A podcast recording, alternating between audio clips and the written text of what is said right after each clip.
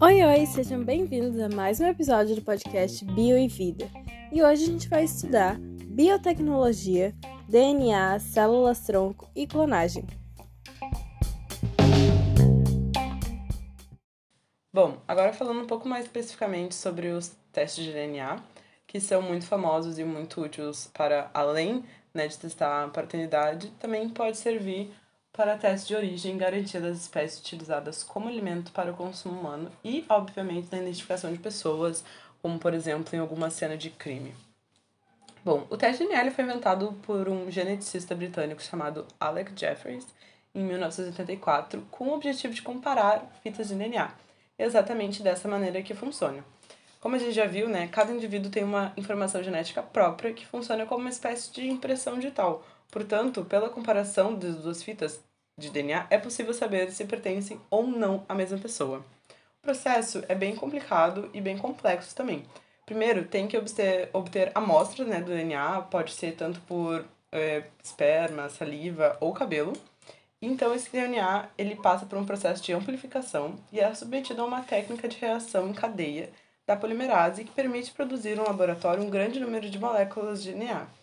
Então, esse DNA ele vai ser amplificado e exposto a altas temperaturas, o que provoca a separação das fitas. Depois disso, elas são resfriadas. E as enzimas do, do DNA polimerase complementam as fitas com os pares das bases. Esse DNA amplificado é tratado com enzimas de, de restrição que cortam o DNA em pontos específicos, quebrando em fragmentos de diferentes tamanhos. E esses fragmentos são colocados em uma placa de gel e submetidos a el na qual os eletrodos são ligados nas duas, duas extremidades da placa, estabelecendo um polo negativo e outro positivo.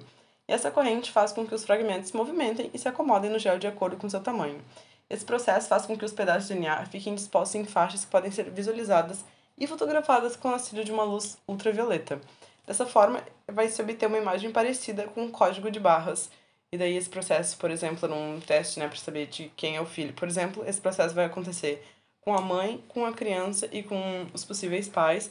E daí vai existir uma comparação, né? Que nem, nem todo DNA da criança tem que ser igual ao pai, porque 50% vem da mãe.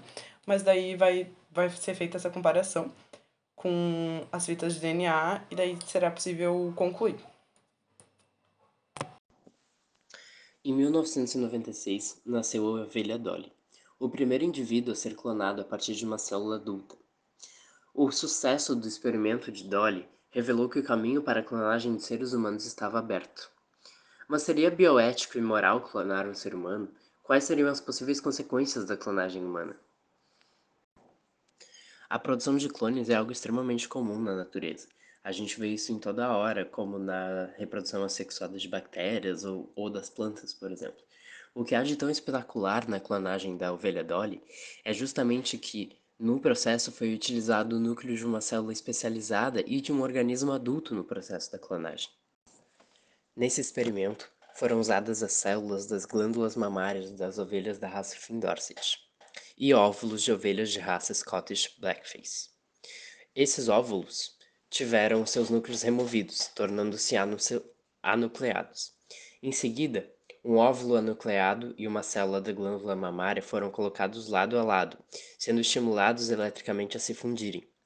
A célula resultante foi estimulada a entrar em divisão celular, produzindo um embrião, que foi depois implantado em uma ovelha da raça Scottish, Scottish Blackface, que serviu como uma barriga de aluguel. A Dolly, então, é um exemplo de clonagem que uh, nasceu geneticamente igual à ovelha doadora das células da glândula mamária, de raça Findorset. Isso porque é, foi dessa célula que veio o núcleo celular com as informações genéticas as quais foram uh, multiplicadas.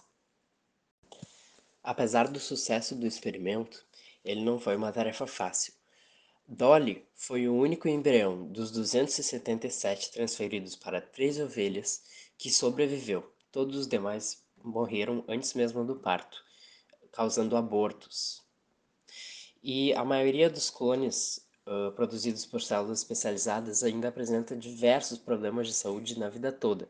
A própria ovelha Dolly foi sacrificada em, em 2013 em razão de uma doença pulmonar progressiva, Além das várias outras, ela também era estéril, então não poderia se reproduzir. É inegável que o desenvolvimento da clonagem poderia trazer diversos benefícios para a sociedade.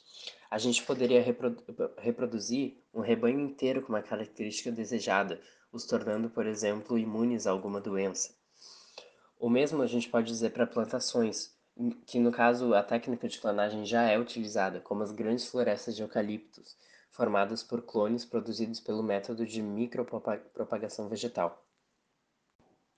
Haveria, além disso, a possibilidade de preservar espécies ameaçadas de extinção também. Porém, é importante frisar que os benefícios das pesquisas com clonagens devem ser, de, devem ser vistos com extrema cautela, o que exige uma importante reflexão sobre os aspectos éticos, sociais e religiosos das suas consequências na sociedade humana. A gente vê isso, por exemplo, com a proibição, enfim, legal de se reproduzir seres humanos ao longo de diversos locais no mundo. É crime fazer isso. As células-tronco são uma parte essencial da biotecnologia, pois elas podem originar diversos outros tipos de células especializadas. Elas são divididas em dois tipos, as embrionárias e as adultas. As células-tronco embrionárias são extraídas do zigoto ou resultantes da primeira fase, que é a clivagem elas têm o potencial de originar todos os tipos de células do organismo, por isso que elas são denominadas de totipotentes. As células tronco adultas, elas são encontradas no sangue do cordão umbilical durante o período fetal e elas podem ser conservadas para uso no futuro, mas elas só podem originar células presentes no tecido ou no órgão em que elas se encontram, e elas são denominadas de multipotentes. As células-tronco permitem a regeneração de tecidos ou órgãos que apresentam degenerações. Por exemplo, se tu se acidenta e sofre uma lesão na medula espinhal, tu pode recuperar os movimentos com a terapia das células-tronco. Mas as totipotentes, que são as retiradas do embrião, podem ser incompatíveis com o paciente em casos, por exemplo, de transplante de medula óssea. Nesse caso aí que entra a clonagem terapêutica que é nada mais nada menos que clonar um embrião do paciente para estimular ele a dividir as células totipotentes. Nesse caso, elas seriam aplicadas no tecido ou no órgão lesionado e não sofreriam a rejeição, porque elas carregam a informação do próprio paciente, informação genética. Porém, entretanto, todavia, existem várias questões éticas e morais por trás disso. É correto criar uma vida que depois vai ser destruída apenas para salvar outra vida? Não sei, aí me respondam vocês.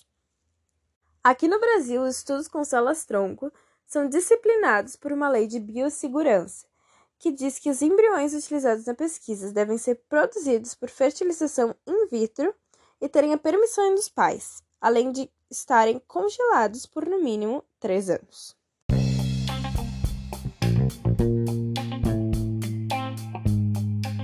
E esse foi mais um episódio do podcast Bio e Vida. Se gostou, nos siga aqui no Spotify.